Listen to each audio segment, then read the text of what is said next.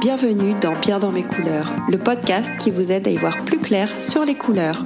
La couleur influe sur notre humeur, parfois stimulante, d'autres fois apaisante. Elle est vecteur d'émotions. Et c'est avec Sophie Mouton-Brice, consultante et experte en couleurs, que nous allons en savoir plus sur les pouvoirs incroyables de la couleur sur notre bien-être. Dans cet épisode, nous allons parler du blanc. Et oui, le blanc, toujours du blanc sur les murs. Et si on changeait? Quelles sont ses vertus et ses défauts? Découvrons avec Sophie Mouton-Brice les solutions pour passer à la couleur en douceur. Sophie Mouton-Brice, bonjour. Bonjour Julia. En tant qu'expert de la couleur, le blanc zéro risque, qu'en pensez-vous? Ah, le blanc n'est pas sans risque. Le blanc, c'est toujours une option que l'on prend euh, en se disant euh, bon, je vais laisser mes murs blancs parce que finalement euh, ça va avec tout et puis euh, le blanc c'est très apaisant. Eh bien non. Alors là, je suis désolée de vous décevoir, mais s'il y a bien une couleur qui n'est pas apaisante, c'est le blanc. Pourquoi? Parce que le blanc, c'est 100% de lumière. Et 100% de lumière, ben, ça excite, ça réveille, ça met en énergie en réalité. Donc si vous voulez une pièce apaisante, choisissez peut-être un rose très pâle, un brun euh, taupé euh, très très doux, enfin plutôt une couleur lin, mais pas du blanc. Les pastels, oui, mais le blanc pur, euh, comme le blanc optique, euh, ce sont des réels excitants pour nos organismes, euh, et notamment dans la chambre. Hein. Moi, je déconseille fortement le blanc pur dans la chambre.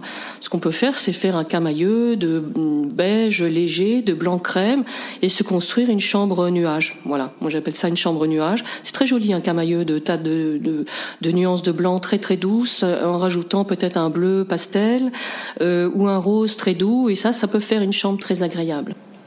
Mais concrètement, quels sont les effets du blanc sur notre métabolisme? Parce que le blanc, c'est de la lumière pure. Et la lumière pure, c'est très excitant pour euh, notre cerveau, en réalité. C'est comme si vous projetiez un spot dans les yeux, vous voyez. C'est un peu, enfin, c'est une, image. Mais euh, il est tout sauf euh, ralentissant et apaisant, le blanc. Autant euh, quand vous allez vers des tons sombres, privés de lumière, comme des noirs, des verts foncés, des bleus marines, là vous avez de l'apaisement parce que le, le euh, en fait c'est l'adéquation, l'équation pardon est très simple. C'est plus vous avez de lumière et plus votre corps et votre métabolisme et votre mental est en éveil. Et moins vous avez de lumière, plus vous allez vers l'apaisement et l'intériorité. Voyez. Donc le blanc étant de la lumière pure, ben, il va nous exciter. Il existe quand même certains inconditionnels du blanc. Bien sûr. Alors comment l'associer pour le révéler? Alors euh, je les comprends tout à fait parce que le blanc est une merveilleuse couleur pour les autres couleurs. C'est une couleur d'accompagnement parfaite puisque étant de la lumière pure, elle va avoir tendance à faire ressortir et pétiller et vivre plus intensément les autres couleurs. Donc on peut effectivement la marier avec euh, euh, n'importe quelle autre couleur pour lui donner plus de force. Par exemple un joli vermente, un jaune solaire, un rouge dragon vont être très très réveillés et très lumineux à côté du blanc. Alors Sophie, le duo noir et blanc, qu'en pensez-vous? Très chic, incontournable je dirais. Le duo noir et blanc, c'est à la fois la lumière et l'ombre.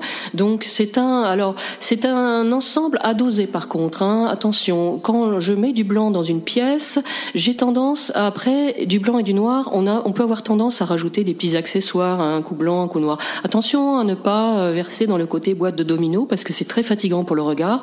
Mais par contre, des murs blancs avec euh, par exemple des textiles noirs, un canapé canapé noir ou un grand aplat noir sur le mur, ça peut être sublime parce que le grand chic, c'est vraiment noir et blanc. Alors il y a une autre formule qui peut convenir si on veut garder du blanc et du noir, c'est de rajouter une couleur très forte à côté. Par exemple, euh, des murs blancs euh, avec un aplat noir sur un mur ou euh, des textiles noirs et puis un canapé jaune par exemple ou des coussins jaunes très vifs ou vermente ou rouge. On ajoute une troisième couleur très très forte de manière à créer un lien entre ces deux couleurs, entre l'ombre et la lumière et là, je peux vous assurer que ça jette vraiment. Parfait. Merci beaucoup, Sophie. Merci, Julia.